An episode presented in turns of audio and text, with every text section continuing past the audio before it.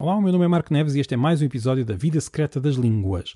Hoje vamos falar do sotaque de Guterres, do sotaque de Guterres, de António Guterres, do secretário-geral das Nações Unidas, quando está a falar inglês, e este tema vai levar-nos à origem da nossa língua, do português, exatamente. O sotaque de Guterres no inglês vai nos permitir falar um pouco sobre a origem do português. Já vamos ver como é que, como é que isso acontece. Vamos então a mais um episódio da Vida Secreta das Línguas. Não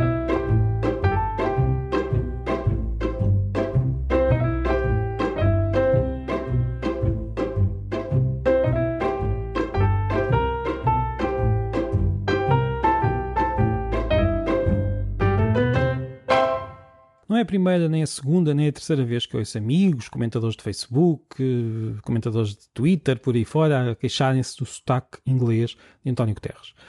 Às vezes até se queixam de forma mais radical do inglês de António Guterres, mas eu aqui quero concentrar-me no sotaque, até porque julgo que há, que há quem se queixa do inglês está provavelmente a, a confundir a gramática da língua com o próprio sotaque. Pronto. Há, há, para, para começarmos, há uma série de pessoas que se queixam, que dizem que Guterres devia ter um melhor sotaque quando fala inglês. Vamos, vamos ouvir um pouco do sotaque do secretário-geral das Nações Unidas.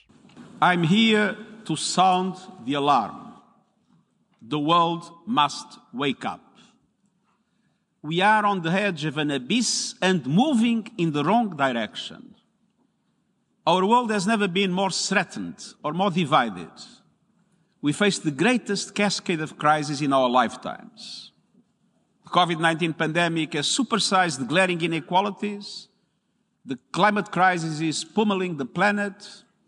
Upheaval from Afghanistan to Ethiopia to Yemen and beyond has thwarted peace. Não é de facto um sotaque muito britânico, Uh, fui, fui, procurar no Twitter encontrei, numa pesquisa breve, muitas queixas de portugueses a dizerem que o sotaque não, que ele não é bom. Alguns até brincavam, ah, eu, se, se, ele fala assim, então eu também posso falar mal. E, e é verdade. Uh, mas mas no, que toca, no que toca a falantes de outras línguas, fiz uma pesquisa também em inglês e não fiz assim uma pesquisa durante muito tempo, mas é muito mais difícil encontrar alguém a queixar-se. Há confusões, há alguém que diz que parece que, está, que é um sotaque russo, outros que dizem que parece que é um sotaque espanhol, mas dizerem que não conseguem compreender ou que é um mau sotaque, isso é muito mais raro. Encontrei apenas um caso de um professor de inglês que dizia que ele devia ter um sotaque um pouco melhor. Apenas um, mas no caso dos portugueses nós temos muitos, muito, muitas, muitas queixas. Uh, é curioso, não é? Portanto, é o próprio, são os próprios falantes de português que se estão a queixar do sotaque em inglês. Mas a verdade é que parece que ser quase uma tradição haver um sotaque alternativo nos secretários-gerais das Nações Unidas. Não nos podemos esquecer que, em geral, o secretário-geral das, das, Nações Unidas não deve ser, eh, não deve vir de um dos países do, do Conselho de Segurança, dos, dos que têm um, um, lugar permanente no Conselho de Segurança das Nações Unidas, portanto, nunca serão nem ingleses, nem americanos, e por isso os sotaques serão sempre, digamos assim, alternativos. E podemos ouvir outros secretários-gerais das Nações Unidas a falar. Por exemplo, Brutus Gali. And I wish success to my successor, Kofi Annan. I wish success to the United Nations. I will continue to support the United Nations, whatever will be my new position. I'm leaving tomorrow morning for Cairo, Egypt. I will have a stopover in Paris. And good luck to all of you and good luck to the United Nations and Happy New Year. Ouçamos agora um pouco do inglês de Ban Ki-moon, o secretário-geral anterior, que vinha da Coreia. And the renewed pledge by developed countries to invest 0.7% of gross national income in official development assistance. Aid works, but few countries have met this target. I salute those that have and urge others to follow their example. Como vemos, nenhum deles tem sotaque muito britânico ou muito americano. Aliás, parece-me haver aqui alguma confusão entre falar bem e imitar um sotaque de alguns falantes, porque na verdade o inglês é uma língua muito variada, com muitos sotaques.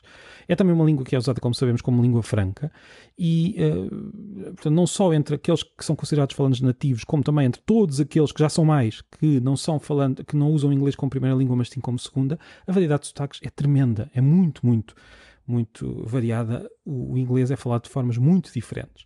E, e, até podemos perguntar, então, mas afinal, que sotaque é que Guterres deveria usar? Deveria usar o sotaque de um britânico, posh, de um inglês de Manchester, de um americano, de um escocês, de um indiano, de um irlandês. Ele não é nada disto, ele é português e por isso fala inglês como língua estrangeira, que é, como língua segunda. Portanto, é normal ter um sotaque diferente. A verdade é que cá em Portugal o sotaque britânico, um certo sotaque britânico, muito pouco usado na Inglaterra, na verdade, é, tem um prestígio muito grande e é confundido com falar bem inglês. Penso que é essa a razão de haver tantas queixas em Portugal em relação ao sotaque de, de Guterres e muito menos por parte dos ingleses, por exemplo, que sabem perfeitamente que a sua língua é muito mais variada e é muito mais receptiva a sotaques diferentes do que nós pensamos.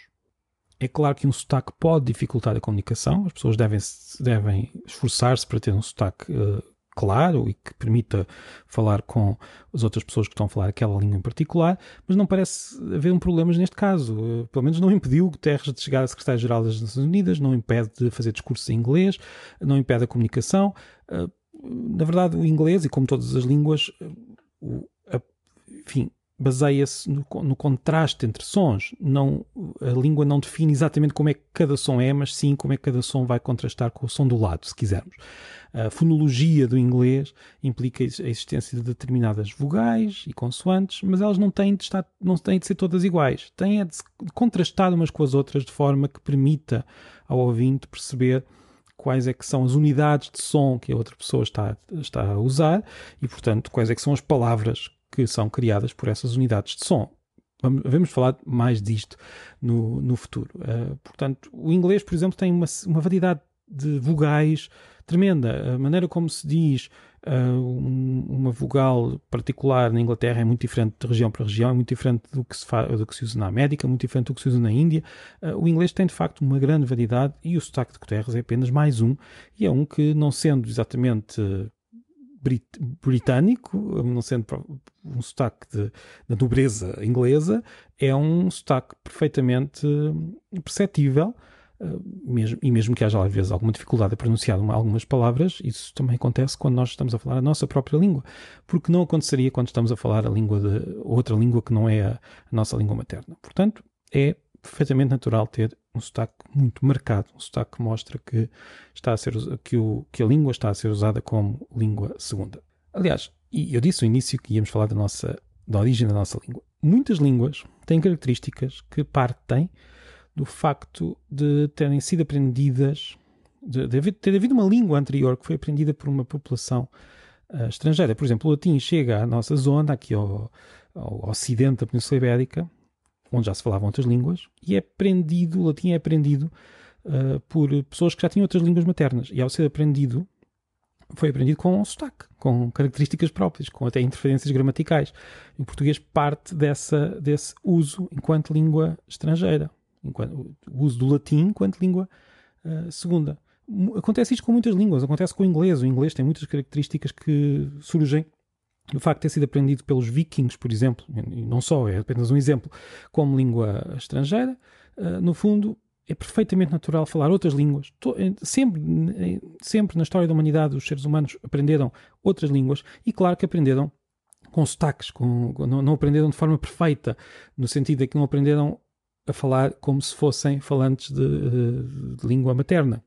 Isto é perfeitamente natural e nós devemos ter um pouco menos de, como é que eu ia dizer, obsessão na imitação de, de um sotaque considerado correto e devemos ser um pouco mais abertos a esta diversidade de, de pronúncias, uh, não só na nossa própria língua, como principalmente e de forma mais óbvia quando nós estamos a falar de pessoas que estão a falar uma língua que não é a deles. Há que dizer também que, se ouvirmos algum inglês a queixar-se disto, devemos dizer que isto é o preço a pagar. O, o, ter de ouvir muitos sotaques diferentes e ter de se adaptar a estas pronúncias diferentes é o preço a pagar por tanta gente aprender a língua deles. Ou seja, é claro que os, ingleses, os ingleses podem dar-se ao luxo de não aprender tantas línguas, porque o resto do mundo está a aprender inglês e por isso têm de aceitar que o resto do mundo fala inglês de forma um pouco diferente daquela que é falada em Inglaterra.